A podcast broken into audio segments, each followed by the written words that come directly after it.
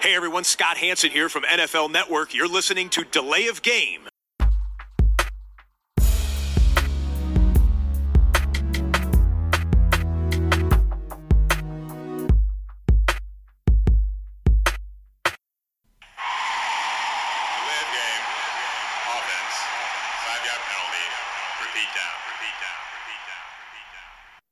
Ja, hallo und herzlich willkommen. Hier meldet sich Delay of Game, der Football Podcast. Es ist Episode 258. Es ist Dienstag. Es ist Free Agency.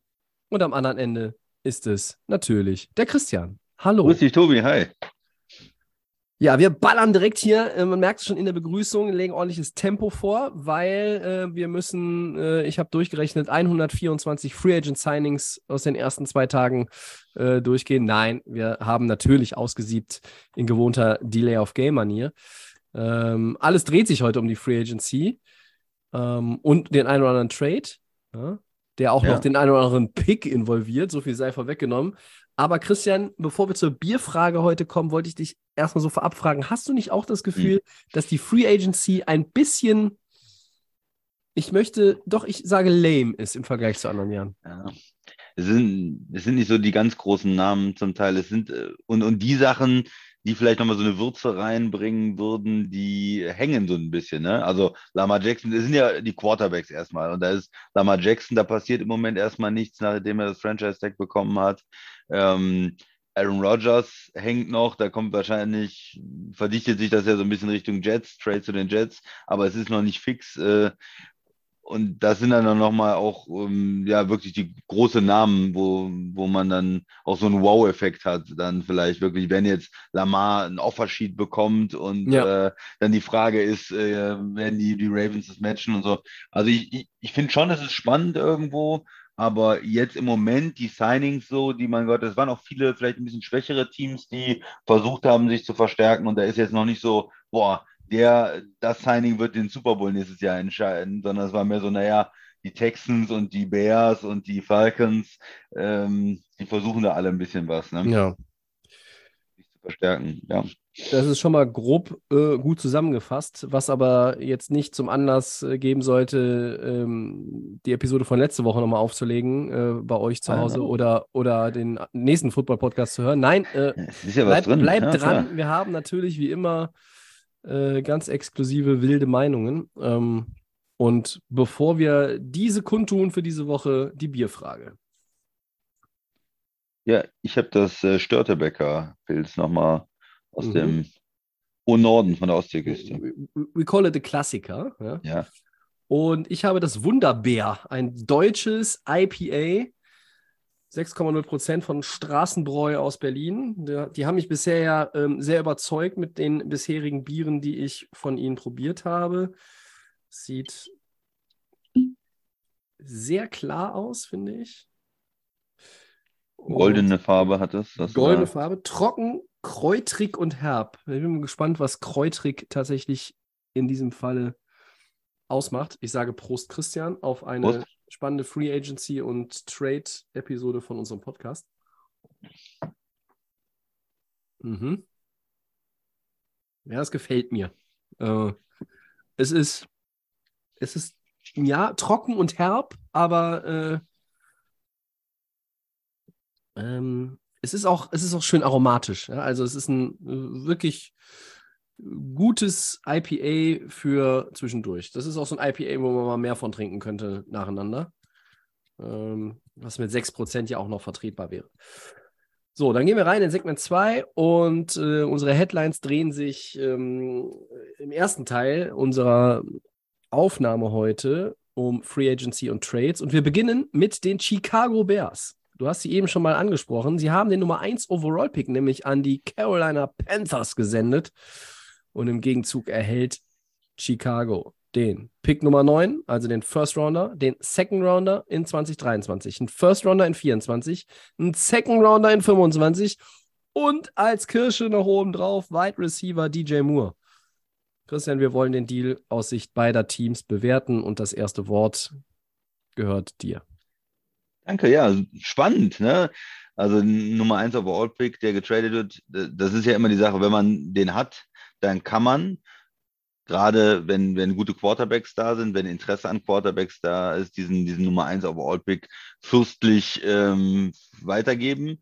Äh, wenn man sagt selber, ja, wir haben einen Quarterback oder wir wollen zumindest mit einem anderen Quarterback erstmal weitergehen, was bei den äh, Bears ja der Fall ist, äh, mit Fields, der ganz gute Ansätze gezeigt hat, fand ich. Ich fand ihn nicht so schlecht weil er auch sehr, sehr wenig Hilfe hatte letztes Jahr. Da haben wir auch öfters darüber gesprochen, O-Line, hm, Receiver überhaupt nicht und generell die Bears Offense, da war ja so ein bisschen eine, eine Ein-Mann-Show. Und äh, sie wollen mit ihm weitergehen. Ich finde die Entscheidung ähm, gut man, man muss eine treffen. Ich denke mal, also entweder müsste man äh, einen anderen Quarterback sagen, ich bin so überzeugt, da ist der neue Andrew Luck oder Peyton Manning im Draft, wir gehen Nummer 1 overall, nehmen den und Fields, sorry, aber auf Wiedersehen, wir traden dich, wir versuchen dann auch was zurückzukriegen.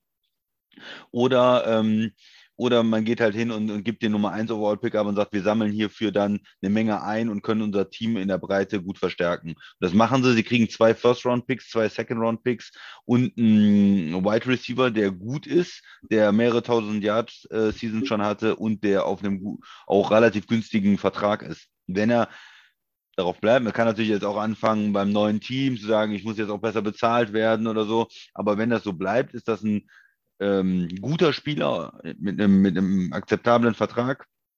Und ähm, da ist halt die Frage, wie man ihn wertet. Wenn man sonst die Trades hatte vorher, dann waren die ja oft so einfach drei First-Round-Picks oder drei First-Round-Picks, zwei Second-Round-Picks. Und ich würde schon sagen, wir haben letztes Jahr auch gesehen, so ein sehr guter Receiver, ein Nummer 1 Receiver, und das ist er. Er ist nicht auf dem Level von, von, von Brown zum Beispiel, der letztes Jahr getradet worden ist, aber er ist auch nicht so viel schlechter. Er ist schon eine, eine, richtige Verstärkung für die Bears Offense und von daher würde ich das Ganze so werten wie drei First-Round-Picks eigentlich. Und damit hat dann Chicago auch einen guten Gegenwert bekommen für den Nummer 1 Overall-Pick. Sie bleiben in der Top 10 äh, dieses Jahr, wissen schon, mhm. wo der Pick ist. Das, das hat ja auch was. Ähm, sie kriegen einen, einen Nummer 1 Receiver erstmal für ihre Offense klar, da kann man trotzdem einen Receiver noch äh, draften. Man kann, das ist jetzt auch nicht die Lösung für alle Probleme, das ist auch nicht, ist jetzt auch nicht Calvin Johnson, ja, äh, aber es ist ein, ein, sehr guter Receiver und dann hast du dann noch zwei Second Rounder, du hast noch einen First Round Pick und kannst damit dann auch machen und tun und, und dein Team weiter verstärken. Also aus Chicagos äh, Sicht macht es Sinn. Ähm, es wäre nur eine Fehlentscheidung und das sehen wir erst in ein paar Jahren, wenn die Quarterbacks ähm, gespielt haben. Wenn natürlich rauskommt, dass einer oder mehrere der Quarterbacks dieser Klasse 2023 ja, absolute ja. Stars werden, ja. dann fällt das natürlich auf Chicago zurück. Dann sind sie natürlich das Team, was die Chance hatte, äh, ne? Es sei denn, Justin Fields gehört dann auch zu der neuen Gruppe von Stars. Ja, das, das wäre noch ein Ausweg. Aber das, das ist natürlich diese, diese, diese Frage, die man hat, ob das ein guter Trade war. Aber grundsätzlich die Logik dahinter kann man verstehen. Und oft ist es ja auch so gewesen in der Vergangenheit, wenn man damals denkt, Washington ähm, haben, haben hochgetradet, ne? die Rams haben äh, hochgetradet für Goff, äh, die Eagles haben hochgetradet für Wenz Mhm. Das war alles nicht ganz unerfolgreich, ja, aber so richtig, richtig erfolgreich war es nicht. Und meistens hatten, glaube ich, eher die Teams, die dann die mehr Picks eingesammelt haben, die ihr Team dann breiter aufgestellt hatten, auch eher den Erfolg. Außer es gibt halt in einem Jahr ähm, einen Quarterback, wo man alle sagen im Prinzip, boah, der ist es, das ist der ähm, ein richtiger Franchise-Quarterback, wo man schon vorher sich drauf festlegt. Und dieses Jahr, naja, sind gute Leute dabei, aber es ist anscheinend nicht so, dass einer dabei war, der Chicago so überzeugt hat, dass sie sagen, Fields weg und, und wir gehen mit den neuen Mann. Also aus Bears Sicht macht das Sinn. Ganz kurz noch, dann, dann bist du dran, Tobi. Aus, aus äh, Panthers Sicht, für mich auch, da ist natürlich das Problem gewesen, die letzten Jahre, man hat irgendwas auf Quarterback probiert, irgendwelche günstigen Lösungen, irgendwo, naja, ein Zweitrunden-Pick und wir versuchen mal mit dem und wir versuchen mal mit dem. Und seit Cam Newton nicht mehr in der, der Superman Cam Newton war, hat Carolina eigentlich die letzten Jahre keinen Quarterback, äh, kein Mayfield, Donald, äh, nochmal Cam Newton, obwohl er schon nicht mehr spielen konnte und, und die ganzen Sachen, die sie da probiert haben. Ähm, Walker, äh, da gibt es wahrscheinlich noch drei andere Namen, die zwischendurch mal ein Spiel gestartet haben. Ähm, ja, das ist, und da, da musste jetzt ja irgendwas passieren, ein großer Wurf, ein großer Name, irgendwie diese Quarterback-Position zu lösen. Und das ist natürlich jetzt, wenn ich auf eins hochgehe, da kann ich mir aussuchen, ich habe jetzt vier Leute, drei, vier Quarterbacks und kann sagen, der ist es und, und kann das jetzt mal frisch entscheiden und habe dann einen Rookie-Quarterback, mit, mit dem ich dann die nächsten Jahre ähm, versuche, das, da die Offense aufzubauen. Und da ist der Preis ist natürlich hoch. Ich finde es auch schade, dass man einen Receiver abgibt, äh, den man dann auch für die Entwicklung von dem Quarterback gebrauchen kann. Aber okay, wenn das der Preis ist, ähm, es ist auch nicht ungewöhnlich hoch, wenn man sich ähm, ansieht, was für Russell Wilson äh, ausgegeben worden ist oder für andere Quarterback. Quarterbacks sind immer, äh, sind immer teuer und äh, auf die Nummer 1 hochzutraden ist auch immer teuer. Und von daher ist das, glaube ich, schmerzhaft für, Chicago, äh, für, für Carolina, das alles abzugeben, aber auch nicht, ähm, ja, auch irgendwo im Rahmen, ne? nicht ungewöhnlich. Also es ist, äh, glaube ich, ein Trade, der erstmal für beide Seiten Sinn macht. Tobi. Ja, jetzt hast du ganz viel von dem erzählt äh, und gesagt schon, was, was ich mir auch notiert hatte auf meinem Zettel, aber ähm, das soll ja kein Problem sein. Ich, fange auch mal mit Chicago an. Äh, die sind für mich die, die Gewinner dieses Trades. Ja? Okay. Ähm, sie hätten keinen Quarterback mit dem Top-Pick ausgewählt, wenn sie drauf sitzen geblieben wären. Ich glaube, sie waren auch ein bisschen ähm, more open äh, für einen Trade nachdem diese ganze Jalen Carter-Nummer jetzt auch da äh, explodiert ist, ne? Der, ähm, der auch so ein Kandidat gewesen wäre, vielleicht je nach Verlauf mit Combine und, äh, und Pro Day, dass man sagt, hey, vielleicht ist Jalen Carter unser Mann an Nummer 1, ähm, der, der äh, Defender der dann natürlich jetzt auch da so ein bisschen, ähm, ja, was hatte er jetzt noch im Gesetz jetzt auch irgendwie in Konflikt gewesen. Und also ich weiß nicht, ob man, ob das zu weit gesponnen ist, aber für die Bears war jetzt, glaube ich, in den letzten Wochen auch nochmal klarer. Wir hören uns die Angebote etwas genauer an, vielleicht nicht nur mit einem Ohr und, und gucken, was da, was da rauskommt. Und du hast eigentlich den entscheidenden Satz gesagt, der Preis ist in Ordnung. Ja, der Preis ist in Ordnung, du kannst es so bezahlen. Ich frage mich aus Panthers Sicht, ist diese Quarterback-Klasse den Move wirklich wert? Du opferst wahnsinnig viel. Ich verstehe den Ansatz, der in Carolina verfolgt wird, weil natürlich man hingeht und sagt, hey, wir haben Frank Reich als neuen äh, Head Coach, wir bauen hier was Neues auf, eine neue Kultur soll entstehen und dementsprechend, warum nicht auch jetzt wieder den Fresh New Start auf Quarterback versuchen? Dann machen wir das. So.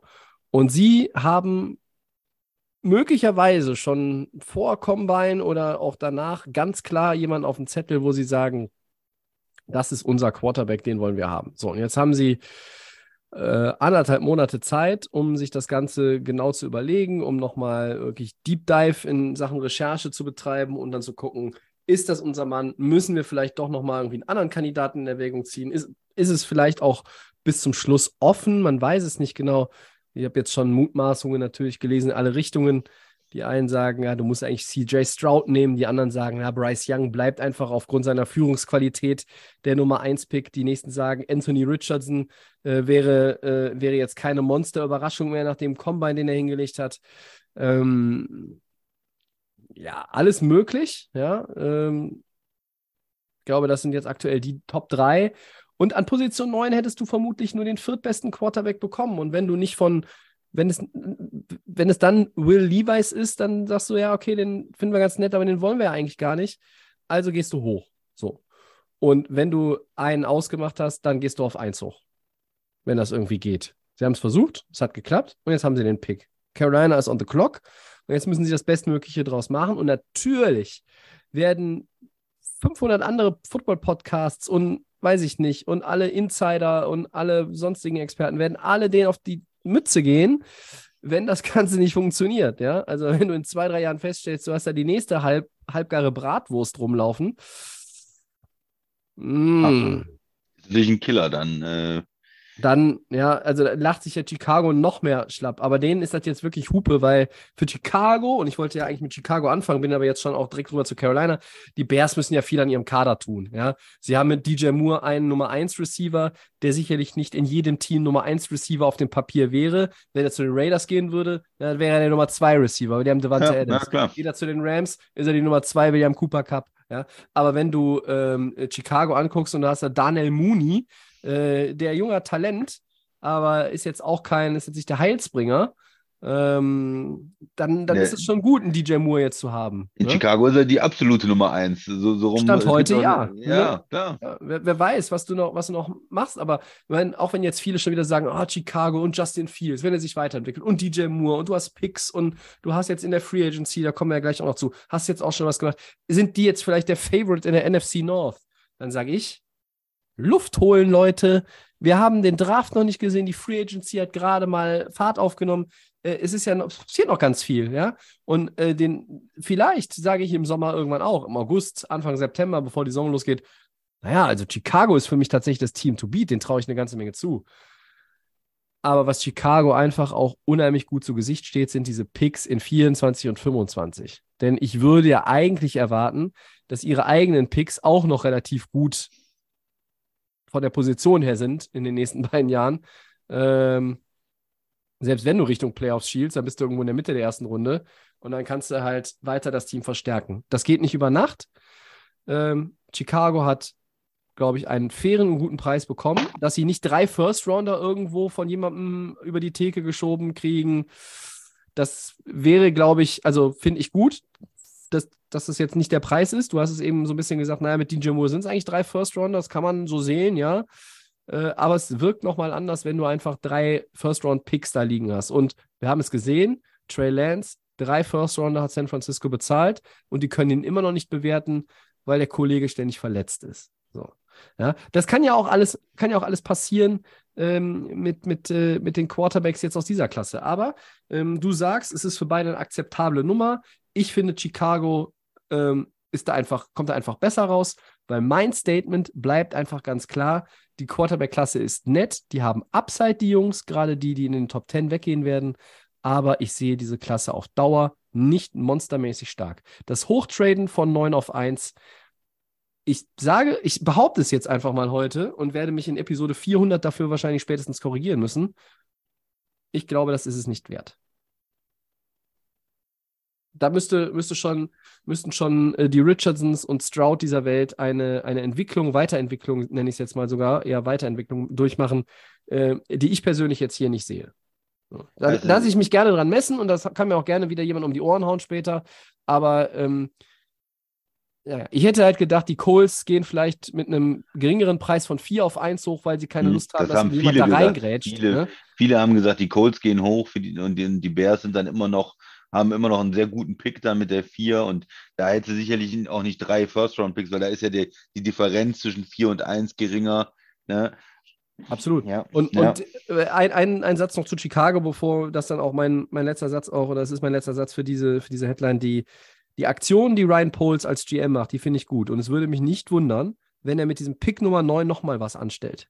Entweder nach unten traden, um noch mehr Picks einzusammeln, ja, oder ähm, vielleicht auch nochmal irgendwie versuchen mit irgendeiner Kombination, die man jetzt hat. Man hat ja jetzt, man ist ja jetzt äh, loaded mit Picks, dass man vielleicht auch nochmal irgendwo sagt, kann ja auch in der zweiten Runde sein, dass man irgendwie versucht, in der zweiten Runde höher zu kommen, weil man da irgendwie einen, Mhm. ein, einen Spieler hat, den, der, der ein Target dann ist im, im Draft. Aber ähm, das wirkt gut und vor allen Dingen in Chicago sieht man jetzt mal irgendwie, man sieht irgendwie so, einen- so einen Plan, finde ich. Struktur, Den ja. habe das ich zehn. Jahre nicht gesehen in Ja. Chicago. Und jetzt sieht man irgendwie einen Plan. Ob der aufgeht, das steht auf einem anderen Blatt Papier, aber Chicago hat einen Plan. Und das ist schon mal für alle Bears-Fans eine gute Nachricht. Ja, genau. Letztes Jahr konnte, man kann ja einen Quarterback nicht, nicht wirklich äh, bewerten, wenn er, wenn er so wenig Hilfe hat. Und da diese Idee, äh, einen jungen Quarterback vernünftig zu bewerten. Also ich habe auch gehört, naja, warum nicht einfach noch einen zweiten Quarterback zu nehmen und so, aber ich denke, ja, Ah, ich finde ich, finde ich schwierig. Und die dann, dann hast du zwei Quarterbacks, die, wer, wer kriegt die, die, ähm, die Trainingszeit, ne, die Spiel, also die, die Ja. Entwicklungszeit, ne, Trainingszeit ist jetzt falsch gesagt, aber sag ich mal, mit dem, wer, wer ist der Leader mit der, mit der ersten Offense? Wer kriegt die Spielzüge? Und dann sagst du, ja, ist eine offene Competition oder was? Oder also da, da hast du hinterher, glaube ich, mehr Ärger als alles andere. Ich, ich finde so klare Entscheidungen gut. Entweder man sagt, in dem Draft, wir glauben, da ist er der Franchise Quarterback, der absolute Topstar, wir nehmen den. Sorry, Fields, äh, wir traden dich. Ähm, oder wie jetzt, glauben wir nicht dran, wir haben unseren Quarterback, jede Menge Picks. Und da muss halt jemand finden, der es genau andersrum sieht. Ne? Und Carolina hat sich anscheinend in einen Quarterback verliebt. Ne?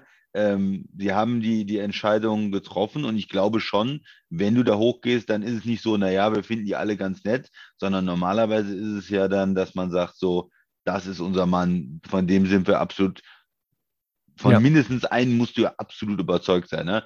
Ich meine, es könnte theoretisch auch sein, du sagst, zwei sind absolute Franchise-Quarterbacks und wir schwanken noch zwischen zwei, aber wir würden für jeden äh, drei Picks aus, ausgeben. Weiß ich nicht. Also, ich glaube eher, es ist der eine Quarterback, wo sie sagen, jawohl, den nehmen wir und dass die Entscheidung mehr oder weniger schon, schon gefallen ist. Und ähm, vielleicht verkündigen sie es auch irgendwann und sagen, wer es ist. Ähm, ich war, war, ich hatte mir nach unserer letzten Aufnahme, weil wir nur kurz in den Four Downs auch über den äh, Combine nochmal gesprochen haben, Mhm. nochmal einiges angeguckt. Und Richardson ist natürlich schon beeindruckend als, als, als Athlet. Ne? Also Hut ab. Ja, spannend. Also ich finde ihn, finde ihn sehr, sehr spannend. Ich weiß, dass er nicht, nicht ready ist und dann auch ähm, von der, von der, ähm, von einer Menge Quarterback-Eigenschaften äh, noch nicht, noch nicht so weit ist. Aber als, Deshalb würde ich auch ähm, nicht glauben, dass er es wird. Weil du, du aber- tradest ja nicht so viel weg. Du brauchst ja einen Day One Ready Quarterback. als, als ähm, die Möglichkeiten, die, die, die, die er hat, sind natürlich Ja. unbegrenzt. Die sind Wahnsinn. Das, das stimmt. Ich der, bin ja jetzt da gerade irgendwie in die Parade gefahren, aber Nö, ich, gar kein ich Problem. glaube, dass halt, ein, dass halt der, äh, der Move schon wieder etwas sinnbefreiter daherkommt, wenn du dann einen Quarterback nimmst, den du erstmal noch weiterentwickeln musst. Oder lässt du den spielen, lässt du quasi diese Entwicklung im laufenden Betrieb zu und gehst einfach auch das Risiko ein, dass das erste Jahr Katastrophe wird. Weiß ich nicht. Nur dann, das geht halt schnell. Die Maschinerie äh, ist da, also äh, Presse ist immer noch ein, äh, ein Faktor ähm, also, oder Medien, wo du, wo du einfach ganz schnell, dann wird der unter den Bus geschmissen äh, und dann äh, wird er im zweiten Jahr, hat er gar keine Chance mehr eigentlich besser zu werden, weil er dann irgendwie sich daran gewöhnt hat, an dieses Level und dieses Niveau. Aber wir werden sehen, was Carolina macht. Ähm, auf jeden Fall können wir jetzt alle Mock-Drafts von vorher eigentlich in die Tonne hauen. Und äh, das ist auch übrigens der Grund, warum ich keinen gemacht habe bisher. Ja, ist auch zu früh.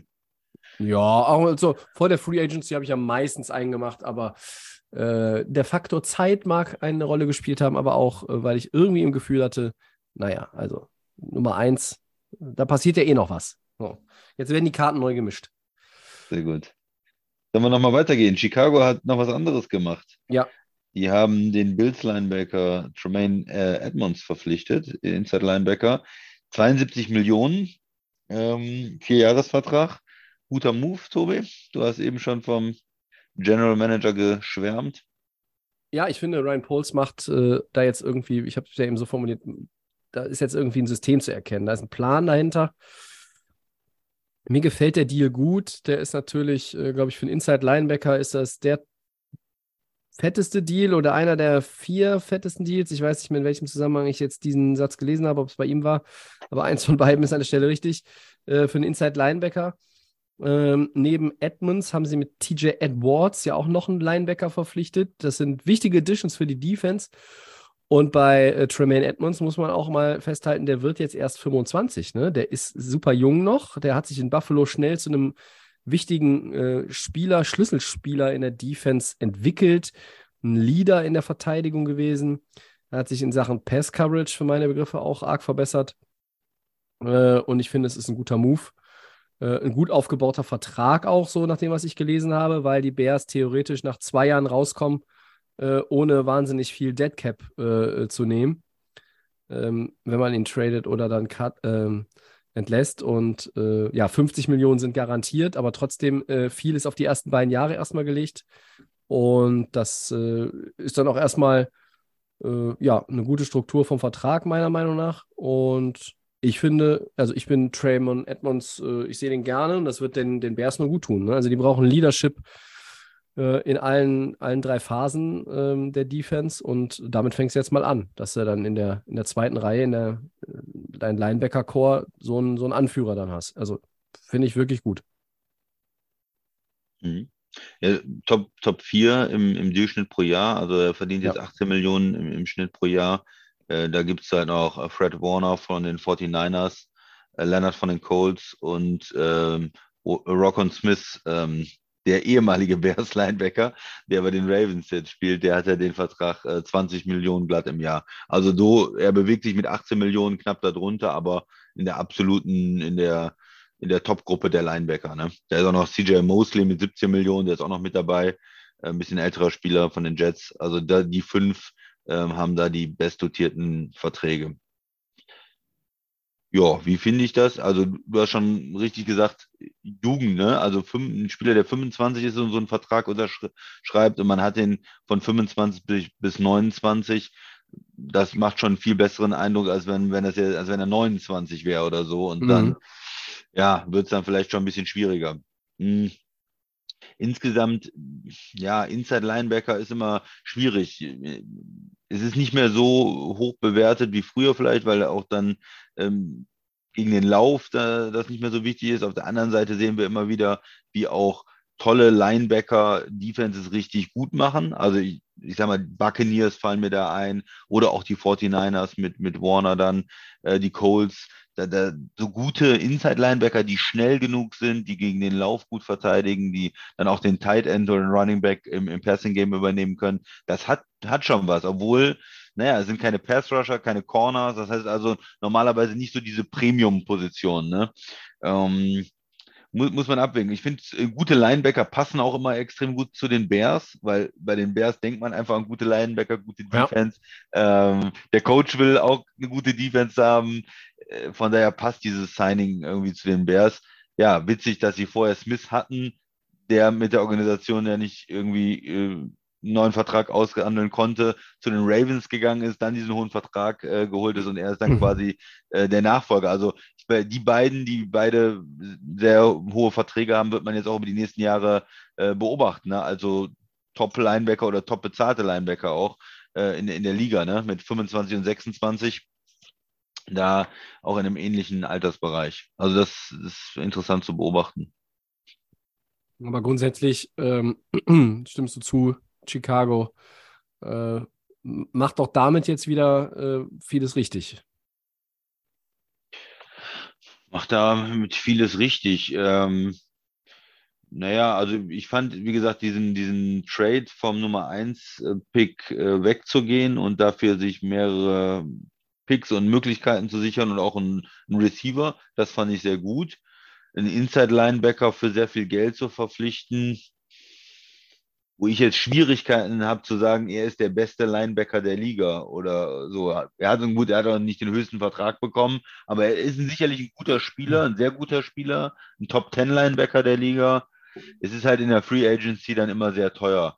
Ähm, ich, ich bewerte den Move, äh, ich bin nicht da total begeistert, aber ich kann jetzt auch nicht sagen, dass es ein Fehler ist. Tobi, ne? Verstehe mich nicht, weil du hast auch gesagt, okay. er ist gut strukturiert und er ist jung und so. Ich glaube, es ist kein Fehler. Ähm, ja, aber da sich jetzt, ja, in der ganzen Defense von den Bears fehlt mir noch zu viel anderes. So, was ist mit einem Pass Rusher? Ne? Was ist mit, mit den Cornern und so? Also, ich glaube, sie müssen insgesamt da noch mehr investieren und da hätte ich vielleicht zuerst in eine Position investiert, die schwieriger zu finden ist, vielleicht als, als Linebacker. Aber guter Spieler, Vertrag ist okay. Es ist nur nicht so, dass es mich so total äh, begeistert. Okay. Dann gehen wir einen weiter und ja, äh, schauen auf äh, einen Cornerback, auf einen relativ guten Cornerback in dieser Liga. Und das ist Jalen Ramsey. Der wird getradet von den Rams zu den Dolphins. Im Gegenzug gibt es in Anführungszeichen nur einen Third Rounder sowie einen Tight End namens Hunter Long, der einen Career Catch bisher hat. Was bedeutet der Trade für Miami. Was bedeutet das vor allem für LA, Christian? Du hast ja den Ton schon gesetzt, hm. indem du da gesagt hast, nur und in Anführungsstrichen, warum in Anführungsstrichen? Äh, nur, nur ein, ein Third Rounder, ja. Finde ich auch nicht besonders viel. Ähm, er ist vor ein paar Jahren für zwei First Rounder von, aus, aus Jacksonville gekommen, vor, vor einigen Jahren. Ne?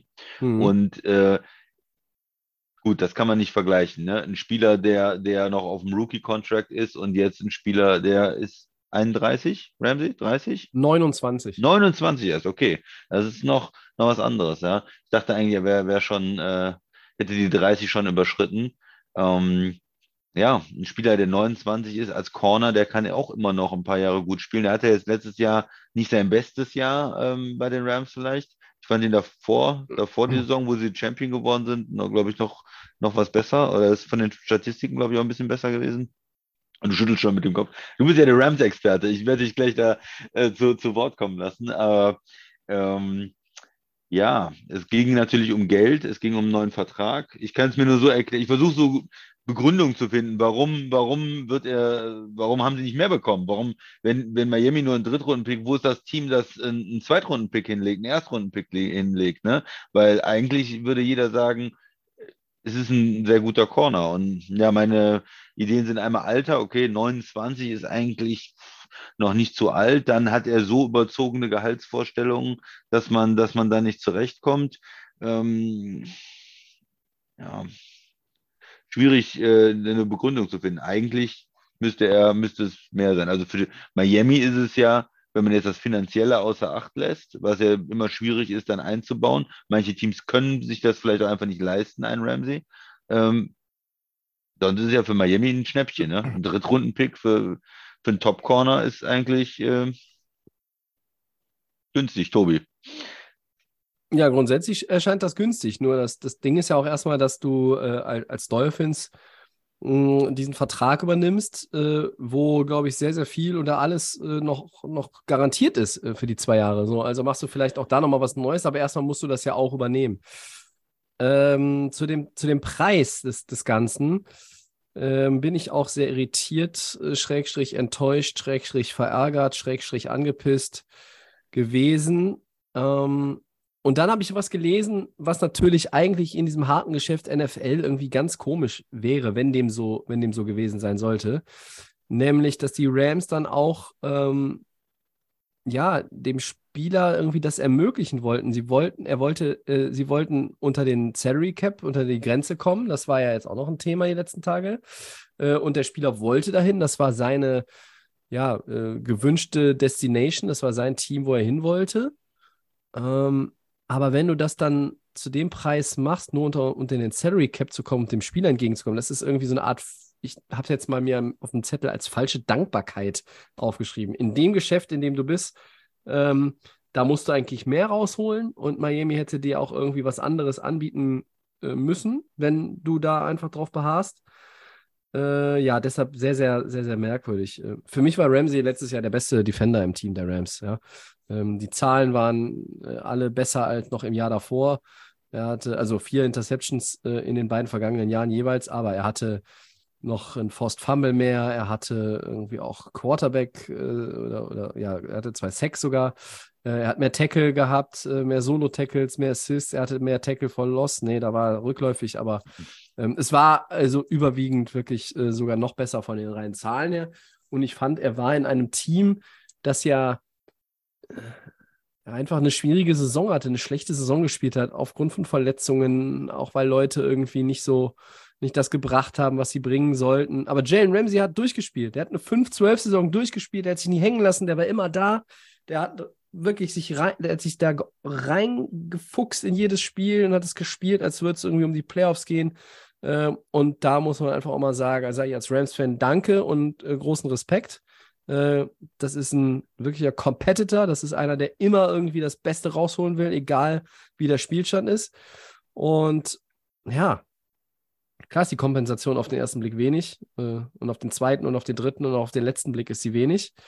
Ähm, insgesamt, wenn man so kurz mal, ich möchte gleich eigentlich auch noch ein bisschen auf Miami eingehen, was das bedeutet, aber für die Rams, ja, du gibst halt deinen besten Defender der vergangenen Saison ab. Der war besser als Aaron Donald in der, letzten, in der letzten Saison, auch wenn du Cornerback und Interior Alignment schlecht vergleichen kannst. Aber es war nun mal so.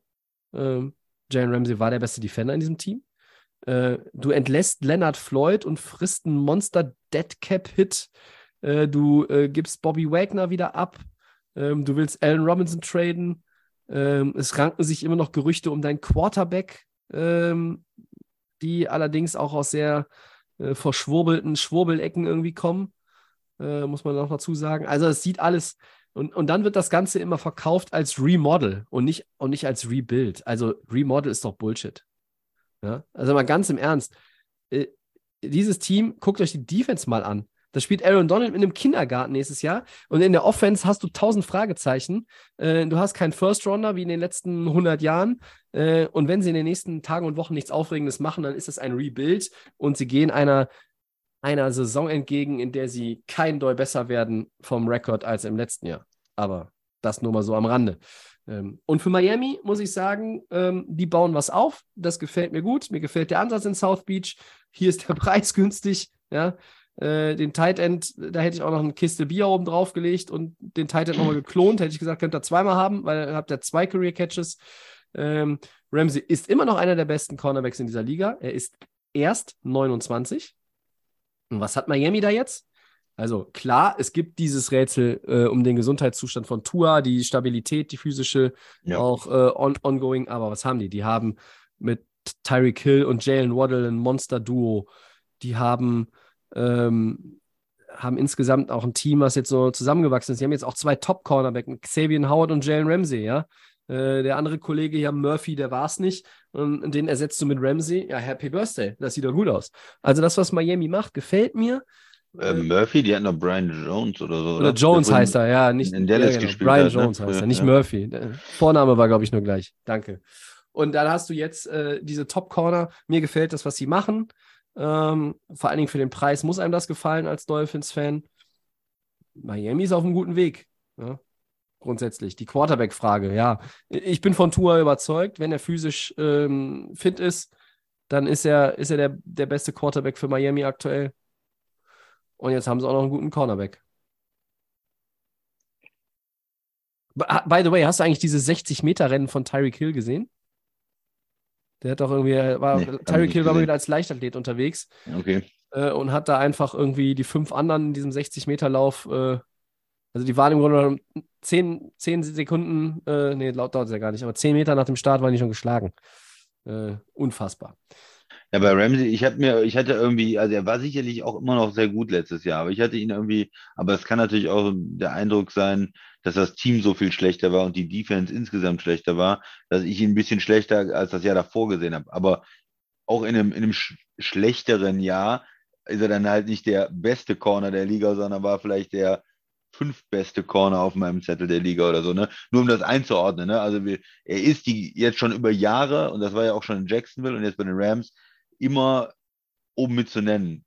Ob man jetzt drei, auf, auf eins vielleicht einige Jahre, vielleicht ist er auch manchmal nur auf drei oder auf fünf, weil man dann einen anderen Corner hat, der ein besonders gutes Jahr spielt, aber er ist ein absoluter Top-Corner.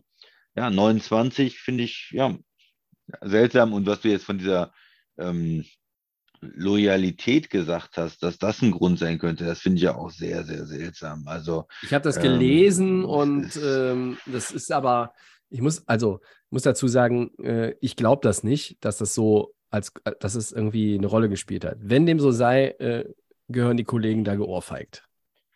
Ja, aber was passiert mit den Rams weiter, ne? Also auch mit, mit Stafford, das finde ich schon sehr interessant. Ist es, weil, als er zu den Rams gegangen ist, oh, jetzt nochmal die Möglichkeit, und da gewinnt er den Super Bowl, dann hebt man ihn ja auch, das habe ich auch gemacht, ihn irgendwo in so eine neue, ähm, neue Liga, ja, der ist immer nur von den, ja. Mhm. von den, von den Lions ähm, runtergehalten worden, sozusagen. Wenn er, wenn er woanders gespielt hätte, hätte er vielleicht schon zwei Super Bowl-Ringe und, äh, und direkt danach bricht das dann wieder zusammen, ist er nur verletzt. War das dann nur der eine Matthew Stafford-Moment, die eine goldene Saison? Ähm, aber dann reiht sich das so ein bisschen ein, sorry das zu sagen, aber wie bei Flecko oder so, ja, du hast einen Quarterback, der eigentlich, der ist besser als Flecko, er schüttelt schon mit dem Kopf, aber du, weißt du, was ich meine, du hast einen so einen, so einen, so einen Playoff-Run und dann kommt nichts mehr. Mm, Ja, äh, Quarterbacks wie Joe Flacco, um die jetzt zu vergleichen, das ist ja, die haben ja, ähm, die haben ja nur in den Playoffs auch gut gespielt. Die waren ja in der Regular Season fast unsichtbar, weil es auch gar nicht irgendwie auf sie zugeschnitten war, das Spiel. Und das ist ja bei Stafford jetzt nicht der Fall gewesen. Ähm, Er ist besser, er- das ist keine Ja. Frage, aber Ich Mir weiß, was du meinst, ich weiß, was du meinst, aber ähm, Ich hätte mir für ihn eigentlich der- der gewünscht, dass er Plan- mehr hat, auch Der Plan, für die, der Plan für das Jahr der Titelverteidigung war ja ein anderer. Also, wir haben ja nicht gesagt, wir gehen jetzt hin und, und stürzen uns jetzt hier schon irgendwie in eine Art äh, Übergangsphase, sondern die Verletzungen ähm, und dass halt auch gewisse Dinge äh, teamintern nicht funktioniert haben, waren dann schnell auch, haben die Saison schnell aufs falsche Gleis gebracht. Äh, jetzt willst du irgendwie so eine Rebound-Saison starten, aber ähm, es fühlt sich so an, als wären bis auf Stafford Cup und Aaron Donald auch, einfach aufgrund ihrer Verträge äh, alle anderen antastbar. Äh, und da purzeln ja jetzt auch schon die Namen und, und, und fliegen raus und werden getradet, äh, released und was weiß ich was.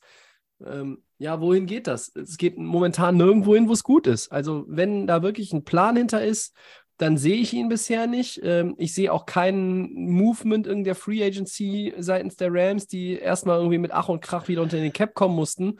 Ähm, wenn sie, wenn sie jetzt irgendwie dieses vielleicht schon letzte Jahr von Aaron Donald, wo er wirklich richtig geilen Football spielen kann, das gleiche gilt für Matthew Stafford, ähm, wenn du diese, dieses Talent von den beiden jetzt einfach in so eine Saison packst, wo du eigentlich gar nicht konkurrenzfähig bist in dieser NFC West, ja, also dann machen sie irgendwas falsch, weil äh, sie können eigentlich mit diesen Leuten äh, das auch schlecht verkaufen, dass du halt irgendwie so ein Übergangsjahr jetzt nochmal einstreust. Das letzte war ein Übergangsjahr, auch wenn es gezwungen ein Übergangsjahr war. Du musst jetzt irgendwie alles dafür tun, dass du deinen dein Roster auf Vordermann bekommst.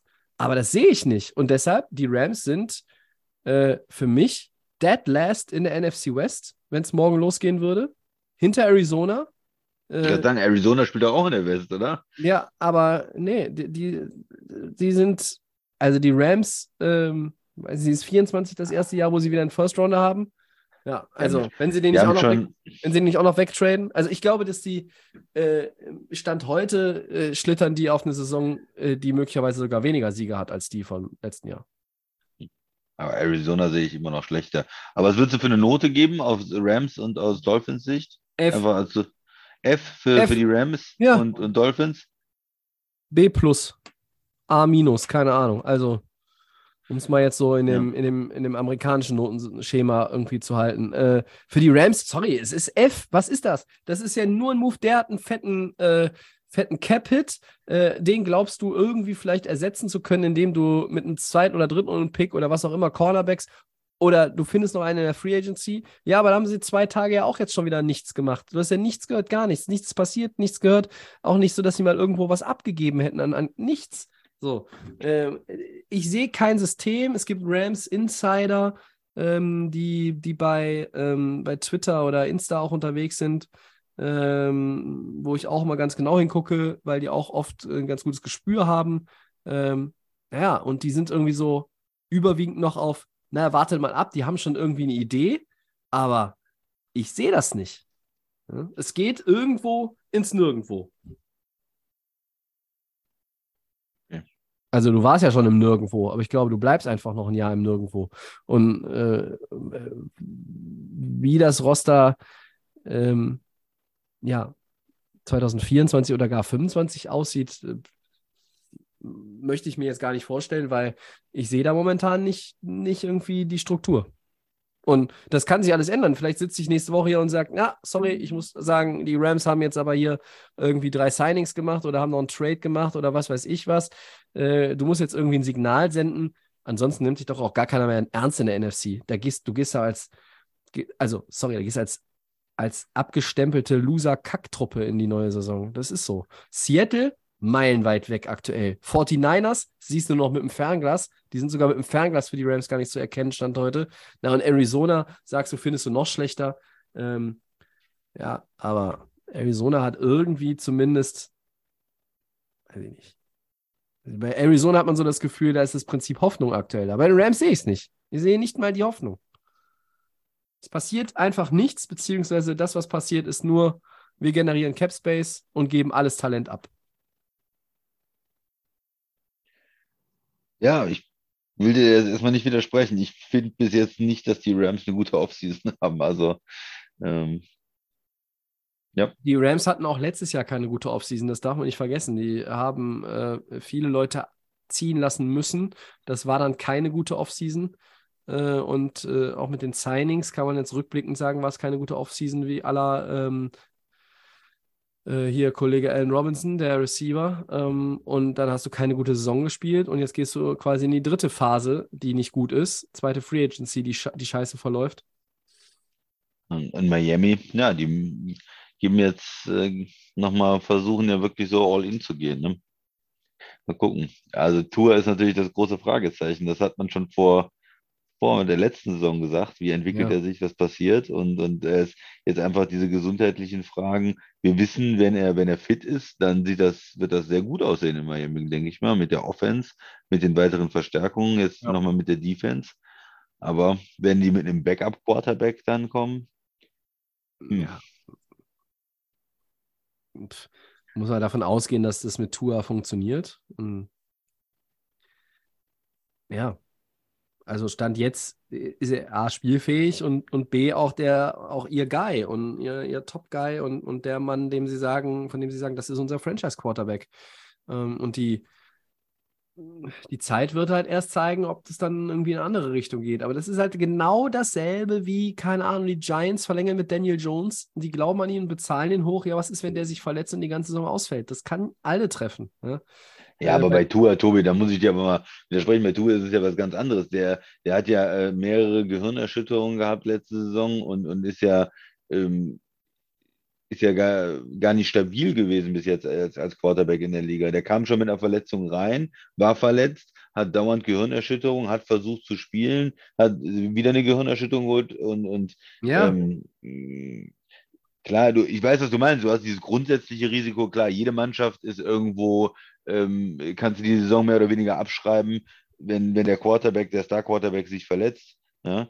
Aber ja, bei, bei Miami ist es einfach schon eine Unsicherheit, ob er überhaupt äh, mehr als fünf Spiele durchhält. Und ob er dann, wenn er nochmal noch mal Gehirnerschütterungen kassiert, stell dir vor, Woche, Woche zwei, sp spielt er dann überhaupt nochmal? Sollte er überhaupt nochmal spielen? Ähm, das sind ja so die Fragen. Äh, weil das ist ja auch eine Sache mit jeder Gehirnerschütterung, so, so, weit, so wie ich das verstehe, wird es ja, wird es ja schlimmer. Also du, du, wenn du da immer wieder Gehirnerschütterungen oben drauf setzt und dafür, ja, ja, alles richtig. Aber äh, also ich habe für mich den Ansatz gewählt, beim Blick auf diese Franchise einfach zu glauben, dass es jetzt irgendwie, äh, dass es jetzt funktioniert. Also Miami funktioniert, sagst du. Ja, vielleicht, also du kannst es natürlich nicht beeinflussen, aber vielleicht ist halt einfach auch so ein bisschen dein Spielstil oder wie du halt auch dann, wie du in der Pocket agierst, dass du vielleicht auch so ein bisschen, zumindest in der einen oder anderen Situation, den Hit anders nehmen oder auch vermeiden kannst. Also das Risiko ist Ja, immer da, ja. das betrifft ja nun mal alle, aber dass du da einfach, das, ja. ja, irgendwie, also ja, es gab ja auch mal irgendwie diese News vor ein paar Wochen, das ist schon eine Weile her. Ich glaube, es war sogar noch vor dem Super Bowl, dass er gesagt hat, ja, also hier die, äh, ich mache jetzt hier, keine Ahnung, was, was hat er gemacht? Yoga, Judo, Tai Chi, Irgendwas zum Fallen, ne? So Fallübungen oder irgendwas, sowas, ne? ja, also was, was bringt das? Weiß ich nicht, ne? Aber wenn es was bringt, dann reden wir vielleicht hier in einem Jahr darüber, dass, äh, oder in einem, in einem Dreivierteljahr, dass, dass Tua irgendwie eine Monster-Saison gespielt hat und irgendwie zumindest ein paar MVP-Votes äh, haben sollte. Wissen wir nicht. Ne? Ich weiß nur, dass wenn alle fit sind in Miami, haben die eine verdammt, verdammt gute Truppe beisammen. Das stimmt, ja. Segment 3, Two-Minute Warning.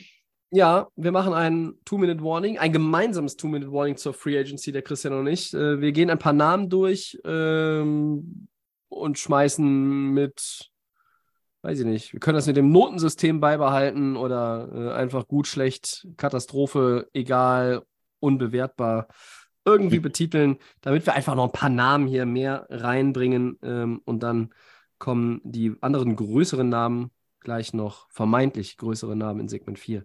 So, ich bereite mal eben hier die Stoppuhr vor und das Two-Minute-Warning läuft. Christian, was hältst du denn von Cornerback Cam Sutton zu den Detroit Lions? Ja, ordentlich. Ähm, ordentlicher Move. Vor allen Dingen ähm, haben sie nicht äh, zu viel bezahlt. Und äh, von daher so irgendwo als äh, zweiter, dritter Corner finde ich es okay. Ja. Aber kein Nummer 1 Corner, muss man auch sagen. Ja, mir, ich, ja, ich finde, Lions muss auf der Position was machen. Da war ja auch so ein bisschen äh, Tempering schon äh, über Twitter. Äh, Jalen Ramsey soll da gelockt worden sein, er soll doch bitte nach Detroit kommen. Ähm, ist er nicht. Ja, ich finde es auch ein gutes Signing. Ähm, Detroit verbessert sich peu à peu auf einigen Positionen. So. Äh, Okuda muss da der Nummer 1 Corner eigentlich sein, ne? Müsste, ja. Mit seinem Draft-Status, ja. aber gut, ja. Und dann der als Nummer zwei finde ich eigentlich okay. Hm? Ja. Äh, Edge Rusher Markus Davenport, äh, früh, früher Saints, jetzt Vikings. Christian, was sagst du dazu? Ja, das ist ein, eine Sache, äh, kann, hat riesig Potenzial, der Move. Äh, er hat auch schon gut gespielt bei den Saints, aber auch verletzungsanfällig. Das heißt, das kann in beide Richtungen gehen. Entweder er hat äh, 12 Sacks für die Vikings nächstes Jahr oder er ist vielleicht in anderthalb Jahren äh, gar nicht mehr in der Liga, weil er nur noch verletzt ist. Also sehe ich mhm. sehr extreme, extreme Möglichkeiten, wie das, wie das ausgeht. Mhm. Schließe mich an. Ähm, Offensive Guard Chris Lindstrom bei den Falcons. Ja, fang du doch sonst mal an, Tobias.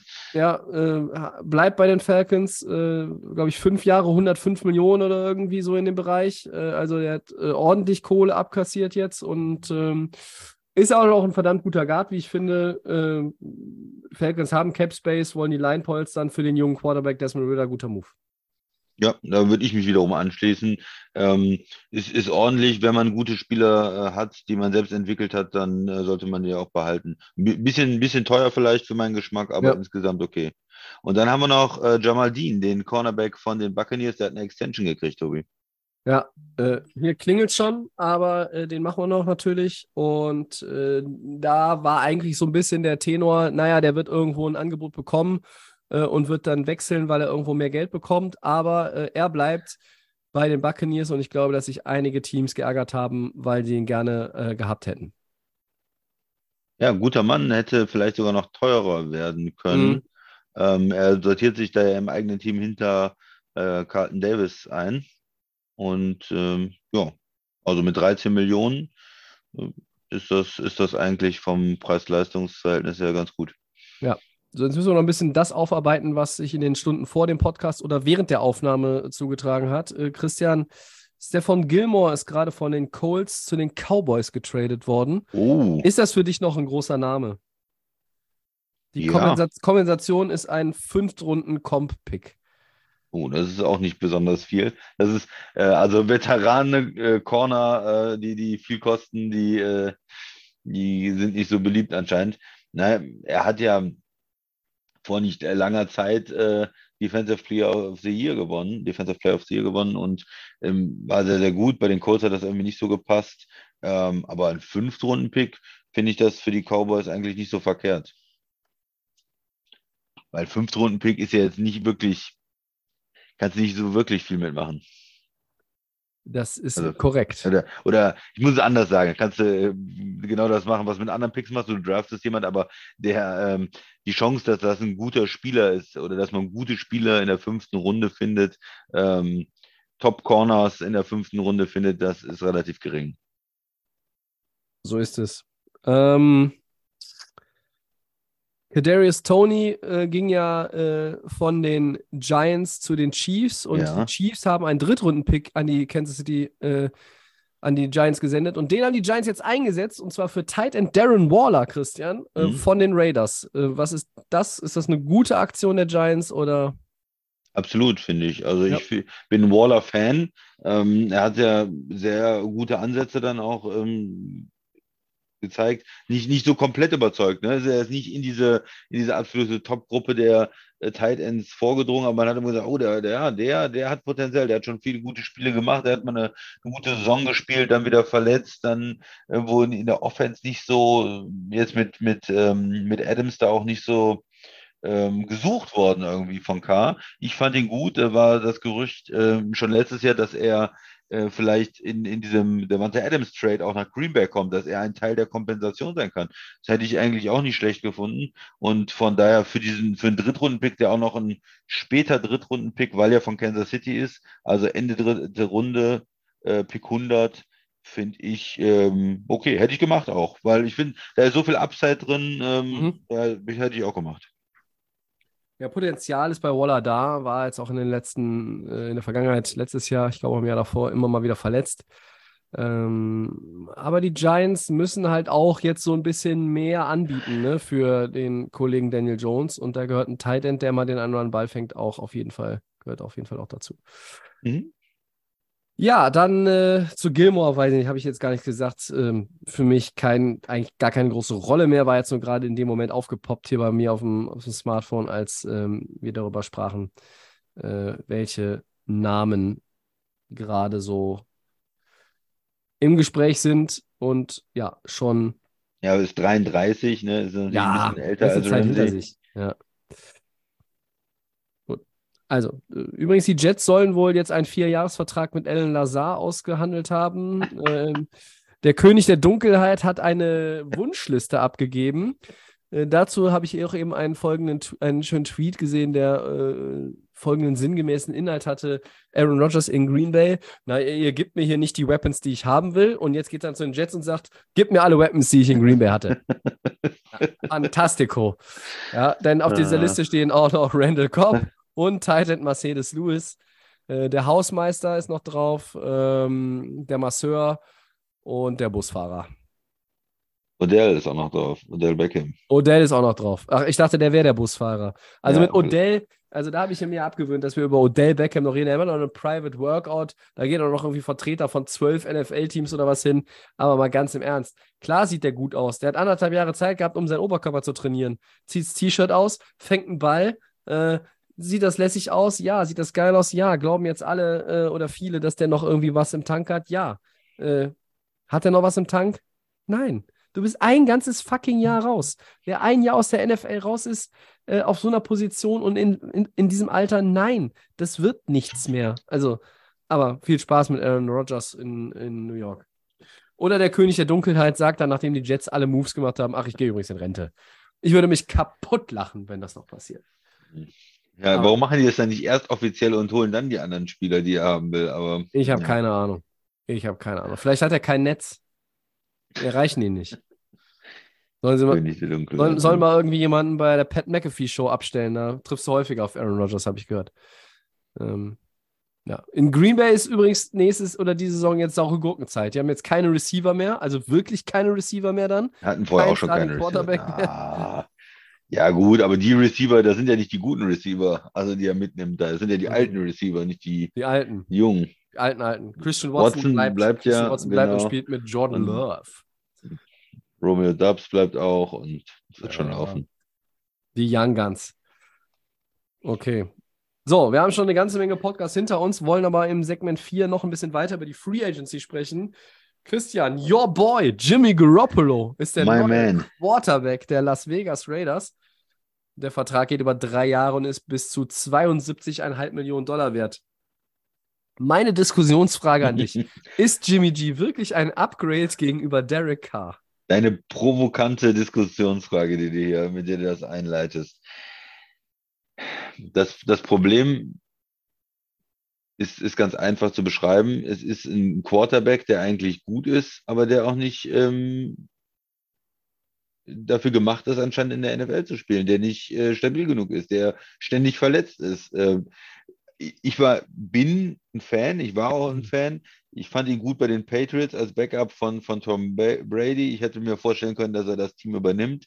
Ich fand den Trade zu den 49ers, die brauchten einen Quarterback, das war in Ordnung und die haben ja am Anfang auch sehr viel gewonnen. Immer wenn er fit war, hat er mit den 49ers gewonnen. Haben auch die 49ers ein gutes Team, äh, das Ding gewonnen. Ist er ein Quarterback, der jetzt ähm, ein, ein, ein Talent ist, ein, ein Mahomes ist, ein, ein, ein Spieler, der, der jetzt alleine das Team führt und besser macht, alle um sich herum und dir den Super Bowl gewinnt. Nein, ist er nicht. Ist er ein guter Quarterback, äh, mit dem du viele Spiele gewinnen kannst und mit dem du in den Super Bowl kommen kannst? Ja, das ist er anscheinend. Und ähm, von daher fand ich es immer schade, dass er so viel verletzt war bei den 49ers. Jetzt mittlerweile finde ich es aber seltsam, dann das haben doch auch die Raiders alles gesehen die letzten Jahre. Und dann jetzt wieder ihm einen langfristigen Vertrag zu geben, also ein Jahr irgendwie, wenn du dir jetzt noch überlegst, weil was ist der Plan von den Raiders? Ich denke mir, die wollen doch eigentlich mehr Upside haben, war mit Derek Carr nicht zufrieden. Dann, okay, vielleicht draften die einen Quarterback und sagen, wir wollen aber auch einen Backup haben, einen erfahrenen Mann hier haben, der vielleicht auch erstmal Starter ist und dann kommt der Rookie rein oder irgendwie sowas. aber dann gebe ich dem einen Dreijahresvertrag. Das ist, erschließt sich mir nicht so ganz. Also das ist mir eigentlich ein bisschen äh, zu viel, zu teuer dann auch. Und äh, wenn, wenn sie wirklich denken, er startet für die Raiders, dann ist es ein, ein unsinniger Move. Dann kannst du auch mit K weiterspielen. Also der, da hast du recht, ja, was soll das? Die werden, ähm, die Raiders werden sicherlich nicht einen Super Bowl gewinnen.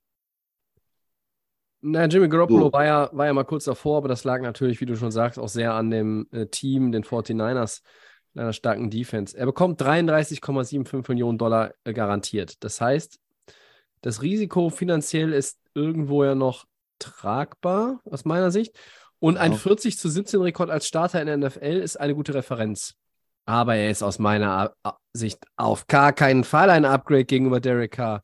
Derek Carr hatte nie eine Defense um sich rum. Ja? Stellt Derek Carr in das 49ers-Team, äh, der wäre genauso weit gekommen Ah. Ah, ist kein Winner. Ist kein Winner. Ja. Jimmy G ist für mich, hat vielleicht einen, einen starken Rekord, aber Jimmy G ist für mich dann am Ende auch nicht der Winner. Ja? Er ist nicht der, der Winner wie Tom Brady oder wie, Ja, äh, wie, Tom wie, Brady, nein. wie Peyton. Manning war oder Drew Brees. Das Nein, war ein Winner. Hat auch Big nicht die Ben war auch Klasse. Er hat, hat auch nicht die Klasse von denen. Ja. Aber der, äh, Derek Carr hat auch nicht die Klasse. Tobi. Nee, er hat auch nicht. Aber für mich ist es kein Upgrade. Ja? Du hast es schon gesagt, die große Frage ist, ob er fit bleibt. Ich weiß nicht, was das soll. Die, äh, die Raiders haben, äh, haben äh, irgendwie wurden sie mal so connected mit Aaron Rodgers, dass sie vielleicht irgendwie an ihm interessiert sind. Dann waren sie natürlich auch an, ähm, äh, an anderen Quarterbacks vielleicht irgendwie interessiert, die aber jetzt auch gar nicht available waren. Und äh, dann hast du irgendwie überlegt, na, im Draft und komme da irgendwie hoch und nee. Und dann bleibt am Ende für dich nur noch Jimmy Garoppolo übrig. Ja, dann nimm ihn. Herzlichen Glückwunsch. Ja, aber das ist wirklich nix, wo ich jetzt sage, das macht die Raiders irgendwie in dieser Division zu einem Playoff-Team. Nee. Also, irgendwie sehe ich da die Chiefs noch ein bisschen besser, weil sie ein bisschen besseren Quarterback haben. Ähm, auch die Chargers haben vielleicht ein bisschen besseren Quarterback. Und jetzt kommt's. Denver hat auch einen besseren Quarterback. hm. Ja. Mhm. Ja. Und dann haben die, Denver hat vor allem auch den besseren Head Coach. Aber, okay, wir wissen es. Ähm, Jimmy Garoppolo und Raiders Head Coach Josh McDaniels kennen sich aus gemeinsamen Zeit bei den Patriots. Das kann sicherlich auch von Vorteil sein. Äh, alles schön und gut. Ähm, aber ich weiß nicht, ob ich Devante Adams im Fantasy Draft ziehen will. Bin ich ganz ehrlich. Keine Ahnung. Mit dem Quarterback. Ja, Schwierig. zweifelt man schon dran, ne? Ja. Wenn man jetzt überlegt, da sind äh, 30 Millionen, wie viel war garantiert? Mehr noch? 33,7, glaube ich. 33,7 voll garantiert. Genau, ein Teil kriegt er als ähm, ähm, Signing-Bonus jetzt und dann sind, glaube ich, noch ähm, das, das äh, Grundgehalt für 23 und 24 jeweils garantiert. Ja, da hast du eine sehr große Chance, dass er, klar, dieses Jahr ja sowieso erstmal und dann vielleicht auch nächstes Jahr. Da musst du dann schon überlegen, will ich ihn jetzt für mich spielen haben und, und bezahle 28 Millionen oder Mhm. will ich äh, lieber äh, ihn nicht spielen haben, habe hab dann auch noch 18, 19 Millionen ähm, Dead Cap. Also ja, also wenn sie den Roster-Bonus Anfang nächsten Jahres da ähm, ziehen, ist auch relativ früh, 17. März, dann ähm, ha- haben sie ihn auf jeden Fall zwei Jahre recht gut bezahlt und ja, ist das, ist das das neue Backup-Money oder so für einen Übergangs-Quarterback einfach, ist, sind wir schon so weit, weißt du, weil die anderen sind bei 50 und dann ist, ist das irgendwie, ist das okay? Ich weiß es nicht. Ja, ich, für die Raiders ist es, ist es halt schon noch irgendwie, du, du nimmst den, du, du hast deinen Quarterback verloren, du wolltest den noch nicht mehr, Derek Carr. Jetzt hast du, hast du einen, der irgendwie vom Niveau her ähnlich zu sein scheint. Aber du hast dich jetzt nicht zwangsläufig verbessert. In Nee. meinen Augen, wie gesagt, gar nicht verbe verbessert. Dann ist das auch schon wieder eher so ein Platzhalter-Ding, aber Ja. vielleicht legt Jimmy G ja wieder eine unglaubliche Siegesserie hin und die kommen weit in den Playoffs. Nein, kommen sie nicht. Äh, ist halt auch eine ganz andere Gemengelage, als das bei den Niners der Fall war für ihn. Ja, gehen wir weiter, Tobi. Welches Team ist der bessere O-Line-Deal gelungen? Die Broncos haben ähm, Mike McGlinchey von den 49ers Right Tackle verpflichtet und die Chiefs haben Javon Taylor verpflichtet von den Titans ne? oder von den, nee, von den Jaguars. Sorry. Ja, ja ähm, also Taylor kriegt 80 Millionen und 60 Millionen garantiert. Und da ist halt die Frage, ist er der Left Tackle für die Chiefs, äh, die nicht mehr auf Orlando Brown setzen? Soll er den ersetzen? Ähm, und McGlinchey erhält 87,5, davon sind 50 Millionen garantiert. Die Broncos haben auch noch mit Guard Ben Powers weitere O-Line-Help geholt. Ähm, das ist auch dringend nötig, weil Russell Wilson, glaube ich, pro Spiel äh, 16 Mal gesackt worden ist in der letzten Saison. Ich finde beide Tackle gut, also sowohl Jawan Taylor als auch Mike McGlinchey, aber ich bin eher ein Fan von McGlinchey und die Broncos, ähm, die den ein oder anderen brauchbaren Spieler in ihrer O-Line haben, verbessern die O-Line jetzt und die braucht auch eine Verbesserung. Und ich bin da irgendwie, ja, ich bin da irgendwie halt auch, auch, auch klar, er ist der Right Tackle und bei Jovan Taylor und den Chiefs weiß ich nicht so genau, spielt er jetzt Left Tackle? Also, oder was spielt er? Ja.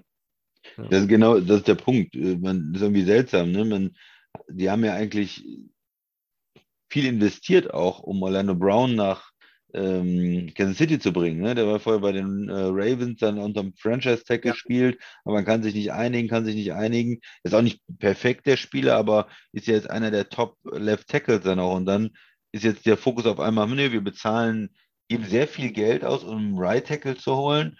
Wollen wir den dann umschulen, wie du schon sagst, ist das, aber hat er das Potenzial wirklich? Ähm, ist das eine gute Lösung?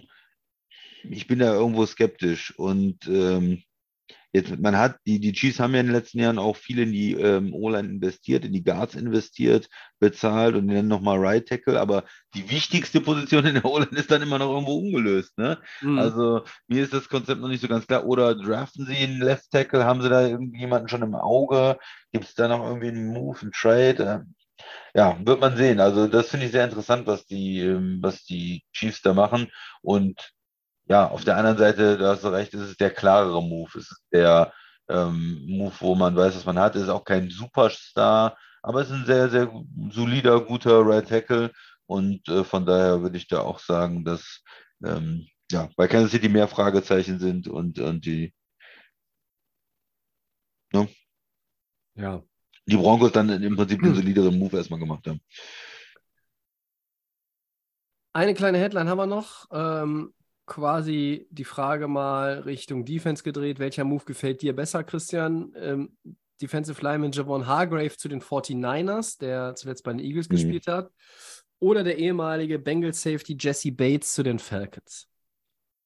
Das ist eine schwere Frage, fand ich, weil Hargrave hat sehr, sehr gut bei den Eagles gespielt, äh, hat quasi so dieses beste Jahr jetzt gehabt und ähm, kassiert richtig ja auch 20 Millionen im Schnitt bei den, bei den 49ers, kommt ja. aber natürlich auch in eine optimale Situation. Da ist dieser Gedanke, hey, wir haben schon eine gute D-Line, wir haben gute Passverstelle, bringen wir noch einen mit rein. Da packen wir noch mal einen in die Mitte dazu und dann profitieren ja alle davon. Weil wen willst du eigentlich doppeln, wenn du dann äh, Bosa lässt du dann frei rumlaufen? Ich denke nicht. Also das ist, das ist dann irgendwie schwieriger nochmal für die Offense. Von daher äh, finde ich da die Situation gut, aber der anderen Seite, ähm, Bates war ich ein großer Fan auch, äh, wie, wie er gespielt hat. Und er ist natürlich auch der jüngere Spieler, muss man natürlich auch sehen. Ne? Ähm, Hargrave ist 30, Bates ist erst 26 oder sowas. Ja, ich glaube. Ähm, ja, von daher ist da, glaube ich, wenn man vielleicht, wenn man so sagen will, Impact für die nächste Saison, auch weil er bei den 49ers spielt, äh, Hargrave insgesamt über die Laufzeit des Vertrages Bates. Das macht das Sinn. Ich fand aber beide Moves insgesamt. Also ich mag beide Spieler, ja.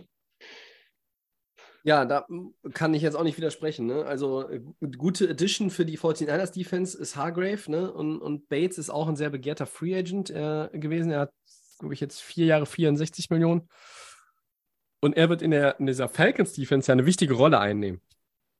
Ähm, oh, der große Unterschied ist, die Defense in Atlanta ist mit diesem Signing nicht aller Probleme ledig und Hargrave vorbehaltlich anderen Abgängen. Äh, in San Francisco äh, kommt er in eine Top-Defense, die er nur noch besser machen kann. Also das ist nun wirklich der, der Unterschied, mal ganz davon abgesehen, dass der eine vorne spielt und der andere in der Secondary. Ähm, ja, ich finde beide Spieler auch gut, aber es ist schwer, schwer mich zu entscheiden. Äh, ich glaube, alles in allem, ähm, ja, ist halt auch schon ganze, ganze Stange an Kohle da wieder. Ne? Also ich würde auch so ganz leicht den, den Regler in Richtung Jesse Bates Deal und Falcons schieben. Ähm, wer gewinnt eher eine Meisterschaft? Hargrave, ja, klar, aber ja. Ja, so, ja. Wenn Fal Falcons bei Falcons und Bears siehst du halt auch teilweise, ja, die können es halt auch. Die haben den Cap Space aktuell. Ja. ja. Äh, also können die halt auch eher da nochmal die zwei, zweieinhalb, drei Millionen on top legen, irgendwie im, im Jahresgehalt äh, und das vielleicht irgendwie so ein bisschen overpricen im Gegensatz zu anderen Teams, wo die, die dann sagen: Ja, gut, das ist unsere Schmerzgrenze, wir wollen nicht mehr, äh, wir können nicht mehr. Der Spieler, der Markt für den Spieler gibt es eigentlich auch nicht her. Ja, und solche Teams, das ist immer schon so gewesen und wird auch immer so sein, die halt irgendwie in den Top 2, 3, 4 der, vom, vom Cap Space her sind, wenn Free Agency losgeht, ja, die können halt auch dann, dann so Alarm machen. Ähm, Atlanta ist ja auch so eine Franchise, ähnlich wie Chicago. Da muss einfach eine Menge auf links gedreht werden, damit die wieder äh, in die richtige Richtung laufen. Okay, gehen wir zu den Four Downs über, Tobi. Das können wir gerne machen. Und äh, wenn du möchtest, darfst du auch loslegen. Das ist ja sehr freundlich. Ja. Würde ich das tun. So, so ist das halt hier bei uns. Ich die Browns. zwischendurch immer noch mal wieder, was sich noch hier Free Agent mäßig tut, aber ja, sorry. Jetzt. Ja. Erstes Down. Die Browns haben den Vertrag von Quarterback Deshaun Watson restrukturiert und damit 36 Millionen Cap Space generiert. Doch dafür steigt dann der Cap-Hit von Watson in 24 und 25 und äh, der beträgt dann 64 Millionen Dollar. Wie sinnvoll ist das, Tobi? Ja, wenn es Lire gewesen wären, hätte ich gesagt, ist es sehr sinnvoll. Ähm, Cap-Hit diese Saison jetzt nur etwa 19 Millionen. Ich finde das Ganze irgendwie absurd und ver verstörend, äh, aber so ist es nun mal. Wenn du die Flexibilität auf beiden Seiten hast, wenn das, wenn das Team sagt, hey, kannst du dir das vorstellen? Und Spielerseite sagt, ja, kann ich mir vorstellen, lass was aushandeln, mehr Capspace freimachen, Geld in die Zukunft verschieben, Signing-Bonus, irgendwas umwandeln, bla bla bla. Einstreichen, ja, ja. Dann machst du das. So. Das ist leider so, das ist die äh, bittere Note dieses Geschäfts manchmal. Ähm, die aber, aber natürlich. Das ist ja nichts Schlimmes, oder? Nee, also grundsätzlich nicht schlimm, aber bei Deshaun Watson und den Browns wirkt sie natürlich bitterer. Das ist das, was ich, worauf ich hinaus wollte. Ne? Einfach mhm. durch dieses, da ist alles garantiert und dann irgendwie mit der Suspension, da war irgendwie das Base Salary nur symbolisch irgendwie einen gefühlten Dollar ähm, und alles. Ah, Mann. Also stinkt teilweise, aber ist alles legal und so machst du halt Capspace frei. Ja, ich, am Ende ist es ja so in der Liga, äh, du kannst es halt nur verschieben zwischen den Jahren, aber am Ende ja. alles, was du bezahlst in, an den Spieler, wird irgendwann auch gegen den Cap gerechnet. Und das heißt, ja, in die Zukunft verschieben, okay, aber für welche Teams müssen wir mal zurückgehen? Für welche Teams macht das eigentlich Sinn? Das macht ja nur Sinn, wenn du sagst, ich habe jetzt eine Chance, einen Super Bowl zu gewinnen. Ich nehme da mal immer New Orleans als Beispiel. Jetzt haben wir noch Drew Brees, wir haben ja noch zwei Jahre. Jetzt müssen wir einen Super Bowl gewinnen. Tampa mit Tom Brady. Teams, die, die wirklich, die Rams, wo die sagen, jetzt, wir, wir gehen all in. Ja, wir haben ein gutes Team und jetzt legen wir nochmal, holen wir uns den Free Agent und kommen, da verschieben wir was in die Zukunft. Packers haben es in den letzten Jahren jetzt auch gemacht mit Aaron Rodgers. Der ist so teuer und wir haben noch einen Left Tackle, der teuer ist und Corner. Komm, wir müssen Geld in die Zukunft verschieben. Wir brauchen jetzt noch irgendwie Hilfe und, und wir wollen einen Super Bowl gewinnen. Mhm. Das sehe ich aber bei Cleveland gar nicht.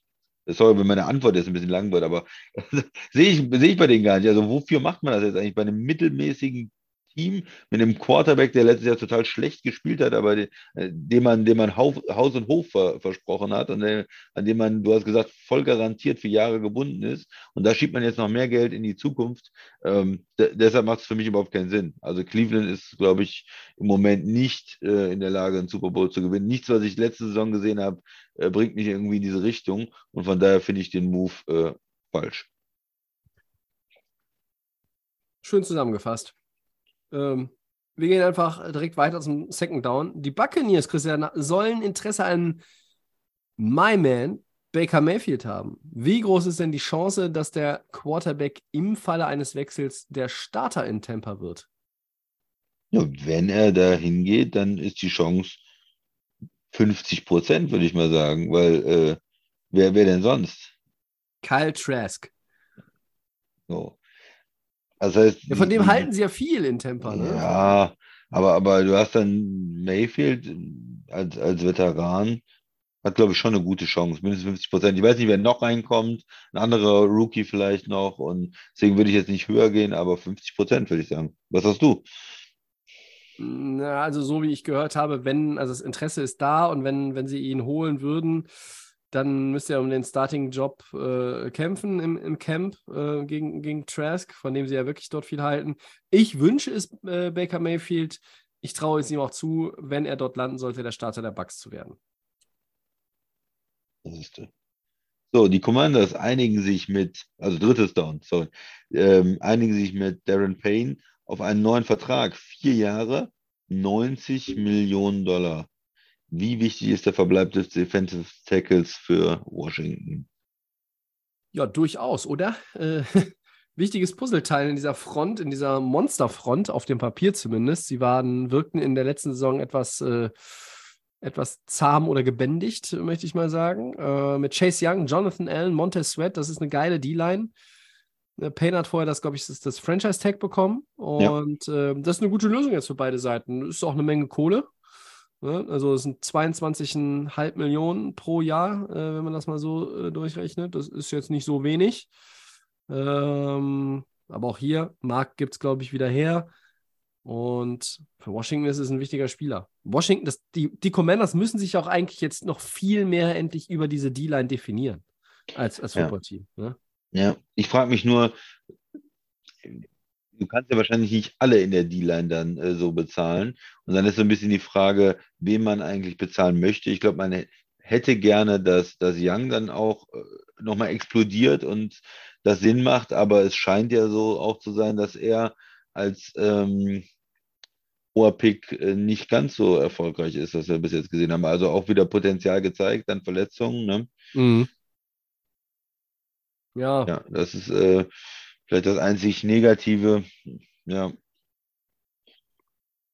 Ja, ich, ich also, wie gesagt, ich finde es finde es grundsätzlich gut, dass sie sich da geeinigt haben und dass, dass Payne da ähm, den Vertrag und dann hast du wieder Ruhe, äh, wenn du das Franchise-Tag aussprichst und du kriegst da noch irgendwie eine Einigung relativ zeitnah dahinter hin, dann ist, dann ist einfach besser, auch wieder ist besser, äh, ja. besser für, für die gesamte Atmosphäre da. Ähm, das ist auch immer irgendwie so so Stör, Störfaktor oder, oder potenzieller Störfaktor. Ja. Viertes und letztes Down, Christian. Chargers Running Back Austin Eckler soll um einen Trade gebeten haben. Glaubst du, das kommt zustande? Und welches Team könnte, wenn, seine Dienste gut gebrauchen? ich war darüber ein bisschen verwirrt, Tobi, ehrlich Ja. gesagt, weil ich finde, äh, er ist so ein, so ein Chargers Running Back und er passt da so gut rein in das Team und so viel Catches gehabt und ich habe, er ist mehr wert für die Chargers dann, als, als für andere Teams. Ich wüsste gar nicht so richtig, wo er, wo er hingehen soll. Also mich hat das Ganze sehr überrascht und auch, auch Herbert braucht doch mehr gute Spieler und nicht weniger. Und wenn man Mhm. ihm jetzt einen seiner Top-Spieler, Passempfänger, weil er ja auch viel über den Pass äh, Mhm. macht, äh, wegnimmt, finde ich das blöd. Also ich bin komplett dagegen. Ich, was, was möchte er denn eigentlich? Möchte er zwei Millionen mehr, dann sollte man ihm die geben. Ähm, nicht, tra nicht traden, zu keinem. Veto. Deine Meinung. Ja, äh, er will, glaube ich, einfach mehr Geld und ich sehe aktuell nicht, dass die Chargers und der, und der Running Back das Problem nicht am Ende doch lösen können. Ne? Also so irgendwie in diesem letzten Vertragsjahr jetzt, wo er bei 6, Komma irgendwas, glaube ich, nur steht, in Anführungszeichen. Klar, äh, wenn man so viele Touchdowns hat, so viele Catches auch aus dem Backfield raus, so ein wichtiger Teil in dieser Offense ist, dann äh, sollten da irgendwie Double Figures möglich sein, sprich 10 Millionen äh, und vielleicht auch nochmal eine Extension. Mm, aber es ist interessant, das Ganze mal durchzuspielen. Ne? Also Landing-Spots, von denen ich gehört habe, wären vielleicht die Bears, die Lions, die Dolphins, die Broncos. Hm. Ähm, würde auch überall Sinn ergeben. Ich fände Rams noch ganz gut.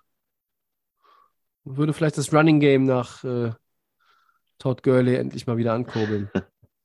nach den Zeiten des guten Todd Gurley. Und die sind ja noch länger her. Also äh, von daher, ja, keine Ahnung. Ich, am Ende gebe ich, ja, gebe ich da nicht viel drauf und glaube, dass Eckler bei den Chargers bleibt. Okay, da sind wir uns da auch einig. Denk schon, ne? Ja, dann sind wir durch für heute und können an dieser Stelle nur sagen, vielen Dank fürs Zuhören. Ich sage vielen Dank, Christian. Sehr gerne. Das war Episode 258 von Delay of Game, der Football Podcast. Nächste Woche gibt es Episode 259 mit allen Infos und Signings rund um den König der Dunkelheit. Einen habe ich übrigens noch für dich, Christian. Ja, also die, die Jets signen jetzt alle hier.